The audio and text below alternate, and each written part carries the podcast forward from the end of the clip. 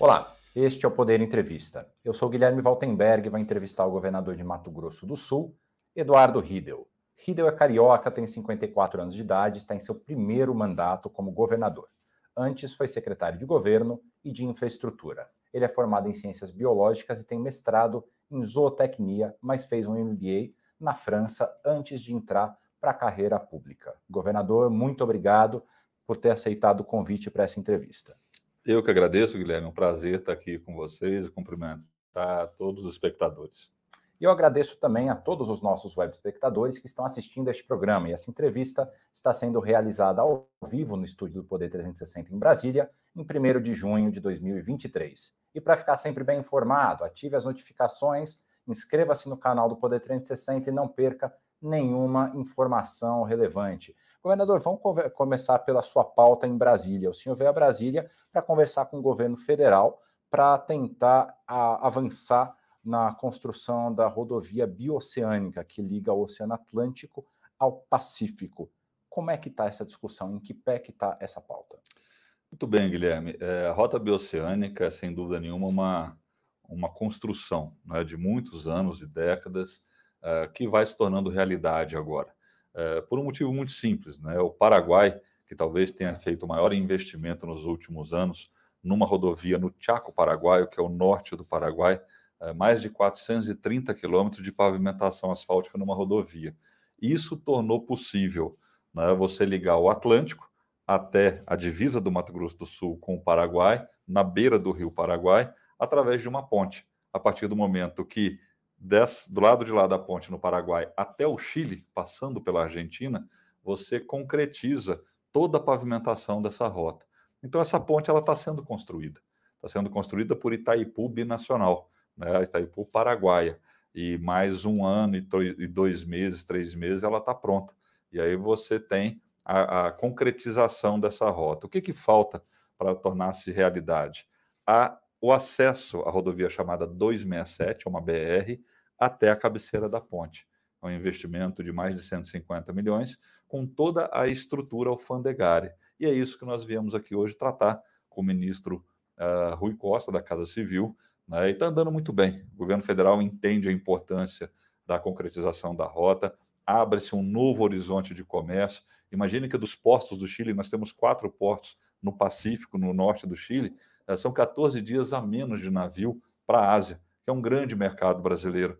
E ali de Motinho, nós estamos a pouco mais de Porto Motinho, na divisa do, do Mato Grosso do Sul com o Paraguai, a pouco mais de 1.300 quilômetros uh, para os portos do Chile. Então, a rota ela é uma realidade, esse acesso está é, previsto pelo governo federal, que deve ir a mercado ainda agora entre junho e julho. Estou bastante otimista com isso. E qual é a expectativa dessas obras ficarem prontas? Ah, no Paraguai, essa, a, a, a, conclusão da pavimentação ela deve finalizar ah, em 24. A ponte ela termina no primeiro bimestre de 25, né, ela é entregue, e esse acesso, por isso a pressa né, da gente construir logo a licitação pelo governo federal uh, e o início das obras, para que seja entregue junto com a ponte né, para não ter aquela história da ponte ligando é, um lugar, nada a lugar nenhum. Né? Tem que ligar o Brasil ao Paraguai, na verdade, o Atlântico ao Pacífico. E é isso que vai acontecer. E o governo federal optou por priorizar essa obra no Estado. Está priorizando essa obra no Estado. O governo federal tem, tem tido uma postura de diálogo né, com os estados, isso é importante que se diga. É, vim hoje para repassar todos os projetos do Mato Grosso do Sul com o ministro Rui, né, uma reunião muito produtiva uh, onde nós colocamos essa necessidade de acelerar o processo do acesso à rota e outros investimentos, né, que são rodovias federais, a 262, a 267, a ferrovia, a Malha Oeste, que é importantíssimo também para a logística do Estado, um Estado que cresce numa taxa acima da média brasileira. Uh, isso se faz uh, presente e urgente, né, a necessidade de investimento é, em infraestrutura. E qual que deve ser o impacto dessa nova rodovia para a produção do agronegócio brasileiro?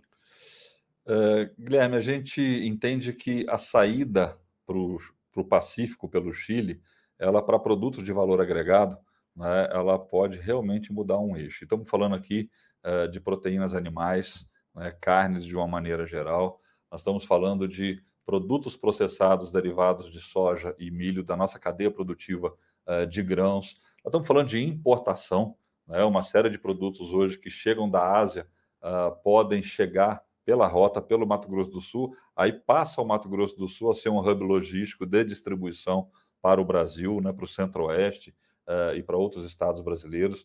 Então a gente tem ali uma expectativa muito grande dessa via de mão dupla, né? E a própria integração da América do Sul que se faz uh, necessária. Eu tive recentemente em Salta, na Argentina, uh, com diversos prefeitos das cidades da região e sete governadores, né? Argentina, Chile, Paraguai e nós do Mato Grosso do Sul. E é muito interessante ver como há um clima em torno dessa rota eh, dos quatro países, né? que realmente, pelo menos dos estados que fazem, uh, que participam diretamente da rota, um clima de muita motivação pelo que ela vai trazer em termos de integração. Uhum. E o Mato Grosso do Sul está vivendo um bom momento econômico e vai ter o maior aporte de investimentos privados nos próximos anos do país inteiro. Se eu não me engano, vão ser 58 bilhões de reais. O senhor pode explicar para a gente de onde é que vem esses investimentos e quais vão ser as áreas que eles vão focar? Guilherme, primeiro é importante dizer que esse investimento ele vem a partir da construção de um ambiente de negócio. Uhum. A gente está prestes a falar de uma reforma tributária Uh, e os incentivos fiscais eles foram importantes nessa composição. Depois entender que o Estado desburocratizou né, uma série de processos uh, e ganhou confiança. investimento vem quando você gera uma relação de confiança. E hoje é o que o setor privado tem encontrado no Mato Grosso do Sul. Garantia dos contratos, ambiente regulatório positivo, processos ágeis, do ponto de vista das licenças, do ponto de vista eh, da relação com o investidor, e onde o Estado é competitivo. Né? E onde é competitivo? Na industrialização do agro. Então, boa parte desses investimentos, eles estão vindo para plantas de etanol de milho, processamento de grãos, toda a cadeia produtiva de papel e celulose, nós estamos indo para a quarta grande indústria. Quando eu falo grande indústria, uma indústria nova, hoje um greenfield, de uma usina de ponta, estamos falando de 20 bilhões de reais de investimento, a exemplo do que a Suzano está fazendo em Ribas do Rio Pardo. Né? E outras que estão anunciadas, a chilena Arauco chega no ano que vem para construir uma outra unidade dessa. Né? E diversas uh, ações industriais de diferentes cadeias produtivas. E é importante também dizer que as cooperativas têm participado, cooperativas do Paraná, do Rio Grande do Sul, de Santa Catarina, né, em diferentes cadeias produtivas, participado desse processo de industrialização do Estado. Então, isso exige uh, uma capacidade de investimento do próprio Estado e de estabelecer parcerias. Né? Temos um programa robusto de parcerias público-privadas, uh, de atrair o capital privado para investimento em serviço público, exemplo da infraestrutura, uh, infovias digitais, estamos conectando 79 municípios, tão importante quanto estrada hoje é o cabeamento de fibra ótica, é a acessibilidade, a conectividade e a infraestrutura para isso está sendo construída em parceria público-privada. Então, são um conjunto de, de ações que dão ao Mato Grosso do Sul um novo patamar né, para receber esses investimentos e, no final das contas, isso é emprego, é renda, é a roda da economia girando. É, e o PIB que saiu hoje do primeiro trimestre do Brasil mostrou um crescimento de 26% do agronegócio na comparação com o último trimestre do ano passado. Mas uma coisa me chama a atenção: o agronegócio, inicialmente, ele olhou torto para o atual presidente, o presidente Lula. O senhor tem origem no agro. Como fazer uma aproximação desse setor tão relevante para a economia com o presidente? Eu entendo que as agendas prioritárias para o Brasil elas têm que ser construídas em base muito sólidas de discussão Uh, e, em alguns casos, lastreado no conhecimento e na ciência. Eu, assim que, eu entendo que é assim que a gente vai evoluir em algumas agendas. E vou dar exemplo prático aqui. Meio ambiente, né, que pode parecer uma agenda antagônica ao agro. Eu não entendo dessa maneira. O Mato Grosso do Sul se colocou como um estado carbono neutro em 2030. Assinamos isso. Vamos apresentar na COP. E é possível. Né, com plantio direto, com agro moderno, um agro que respeita uh, não só a legislação, mas as práticas dentro da sua atuação. Nós temos programas de incentivo para cadeias produtivas do agro que privilegiam a capacidade das cadeias produtivas em entregarem carbono. É assim na pecuária de corte, é assim no milho, é assim na cana-de-açúcar. Né? A primeira empresa de etanol de segunda geração vai estar no Mato Grosso do Sul. É um ganho expressivo do ponto de vista do balanço de carbono. Todas essas empresas e esses investimentos, eles têm correlação com essa agenda, né, que a gente chama de uh, o Climate Under Two, que fomos signatários, para que a gente possa, em 2030, poder eh, não só ter orgulho, mas monetizar.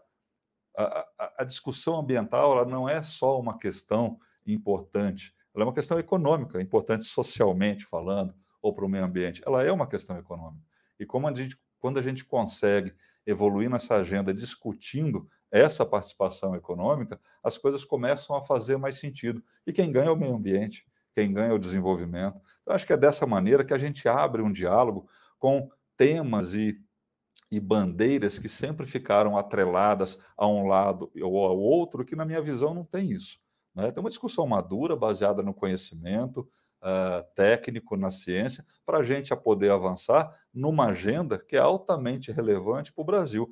A outra questão fundamental, e nós estamos vendo essa discussão hoje no Congresso Nacional, né, que é a questão fundiária.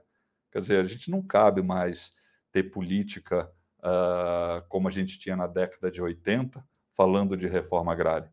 É uma agenda que tem que ser revista, não é contra a reforma agrária.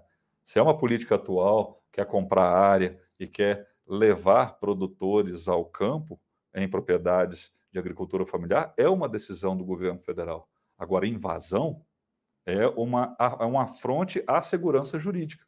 Então, nós temos que ter esse equilíbrio na discussão e separar as coisas. E o que a gente tem visto no Brasil é uma dificuldade muito grande de se debater de maneira mais assertiva uh, uma agenda para o país. Né? Eu acho que dessa maneira tem como sentar à mesa e conversar, porque não são objetivos divergentes, muitas vezes. O MST, inclusive, é, aumentou o número de invasões com a volta do presidente Lula ao poder. O senhor acha que tem ah, alguma anuência do governo a essas invasões ou simplesmente é um grupo que se sentiu empoderado pela volta de um partido com o qual eles têm uma boa relação ao poder?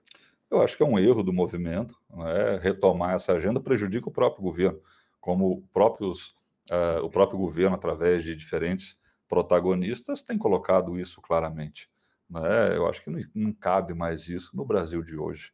Uh, como eu falei, o MST ao promover esse tipo de iniciativa, ele prejudica muito o diálogo e o governo, porque não cabe mais.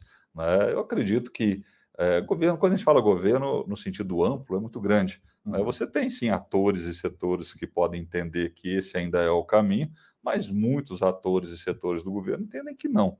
Né? Então, acredito que é, o MST tem que rever essa posição e com relação é, à, à, questão econômica. É né? muito curioso que o próprio o governador Helder Barbalho, que também é de um estado é, com muita influência do agro, aqui nesse mesmo estúdio disse algo muito parecido com o que o senhor falou, que para você ampliar, para você melhorar a questão ambiental, você não pode esquecer a economia, porque o ribeirinho ele precisa viver de alguma forma, você não vai simplesmente tirar ele do, do lugar onde ele mora para levar para outro lugar simplesmente para não desmatar, então tem uma questão econômica como lidar com essa questão? O que, que vocês estão fazendo no Mato Grosso do Sul para auxiliar essas populações que moram em ambientes mais isolados ou que talvez, é, por uma questão de falta de dinheiro mesmo ou, ou opção, eles acabam indo para o desmatamento? É, essa é uma questão interessante, Guilherme. E assim, nós temos que entender a realidade uh, geográfica do nosso estado. Né? Nós temos três biomas aí. A terceira menor taxa de pobreza do Brasil. Cada, cada estado é uma situação. Uhum. Né? No Mato Grosso do Sul, uh, e essa discussão econômica é importante para poder inserir essas pessoas no desenvolvimento, uh, mas muitas vezes os problemas eles estão além disso. Né? Foi a falta do acesso à educação no passado, foi a falta da mão do Estado chegar lá nessas comunidades. Né? E muitas vezes essas comunidades elas não têm mais o espaço do desmatamento como é no norte. Lá nós temos o Pantanal, nós temos o Cerrado e um pedacinho de Mata Atlântica na serra uh, que envolve ali Serra da Bodoquena, descendo para a Serra de Maracaju.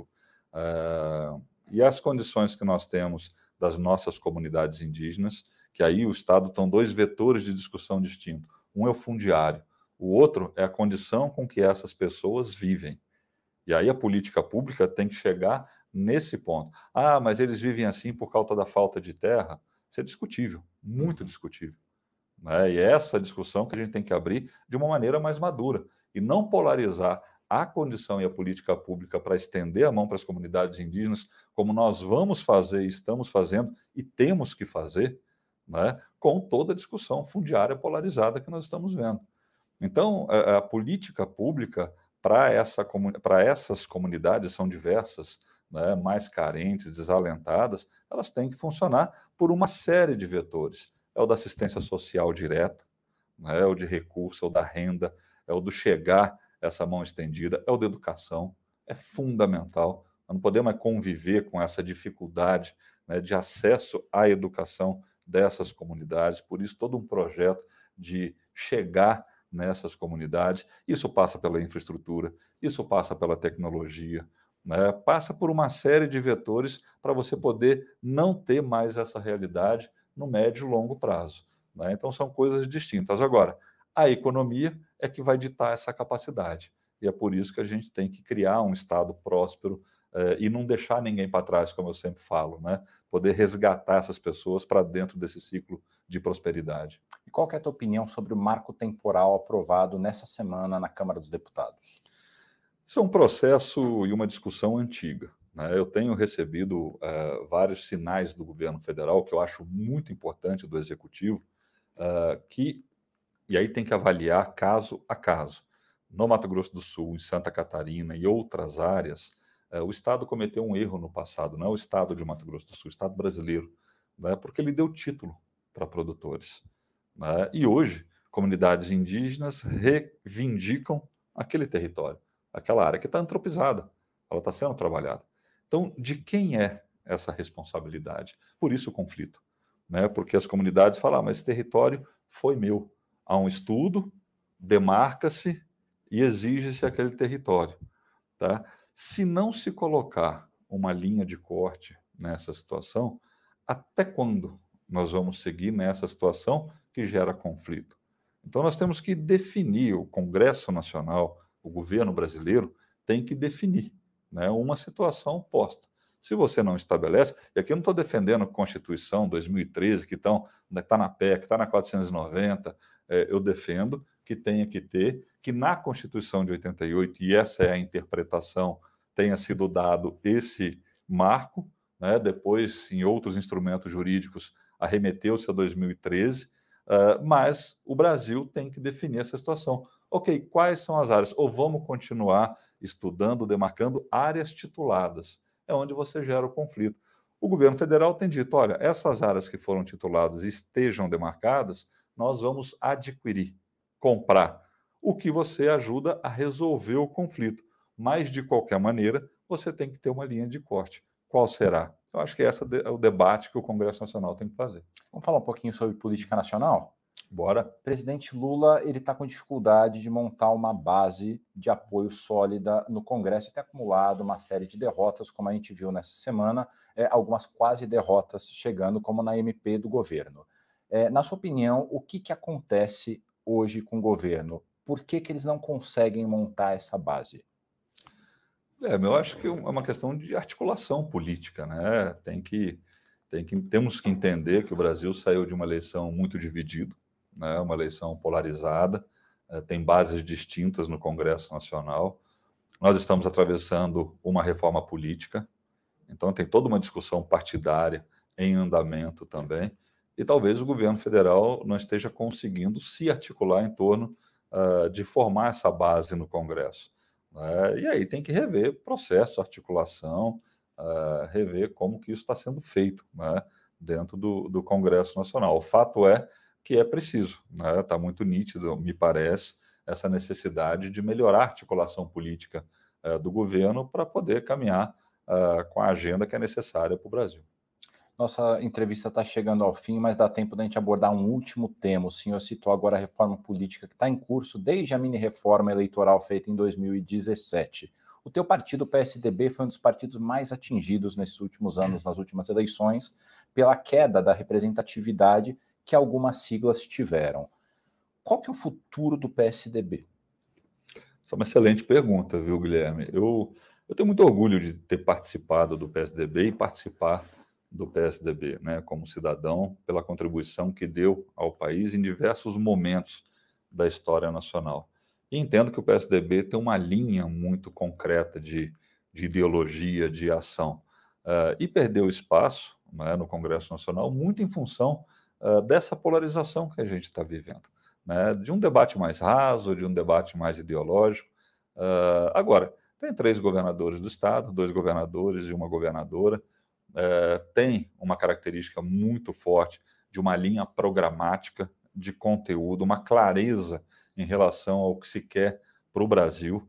Né? Um presidente que é moderno, que é jovem, que é atual, que tem essa clareza, que é o DNA do PSDB, o presidente Eduardo Leite. Uh, a Raquel também conduzindo Pernambuco uh, de uma maneira uh, muito assertiva em relação ao que se quer para o Estado. Agora, nós precisamos discutir esse futuro dentro dessa reforma política né, que está havendo. Vamos fazer federação? Não vamos fazer federação? Qual é o caminho para aumentar essa base política e essa força partidária sem perder a característica do PSDB? Né? Olha o dilema que a gente se coloca. Às vezes, querer ser leal ao extremo, ao ideal, você começa pragmaticamente a perder espaço. Então, é uma discussão que o partido está fazendo. Né? O partido tem feito essa discussão, o que é muito importante, né? porque uh, nós vamos ter eleições municipais ano que vem, 26 majoritária, e assim segue a democracia. E o partido vai ter que encontrar as suas respostas. Né? Vai caber ao PSDB as respostas para esse tipo de questionamento, que é muito importante para a linha de trabalho que ele tem. O senhor defende as federações com o MDB, com Podemos, enfim, essas que estão sendo Eu, eu defendo o fortalecimento partidário, né, se agregando a outras siglas. Agora, é sempre um desafio fazer isso sem perder a nossa gênese, a nossa, o nosso DNA, a nossa capacidade. Né? Qual é a federação? Se é com o MDB, já é hoje com cidadania, né? se é com o Podemos. É uma decisão que está sendo discutida de maneira permanente né? pelas lideranças de ambos os partidos. Então, eu defendo, sim, alianças para se fazer federação, mas mantendo-se essa capacidade do PSDB ser muito leal às suas premissas, né, às suas ações. E o presidente Eduardo Leite tem feito isso de uma maneira muito assertiva, muito positiva. Chega ao final essa edição do Poder Entrevista. Em nome do jornal digital Poder 360, eu agradeço ao governador Eduardo Riedel. Muito obrigado, Guilherme. Eu que agradeço aqui a oportunidade. Deixo um grande abraço aos espectadores. E agradeço também a todos os web espectadores que assistiram a este programa. Essa entrevista foi realizada ao vivo no estúdio do Poder 360 em Brasília, em 1 de junho de 2023. E para ficar sempre bem informado, você já sabe, inscreva-se no canal do Poder 360, ative as notificações e não perca nenhuma informação relevante. Muito obrigado e até a próxima.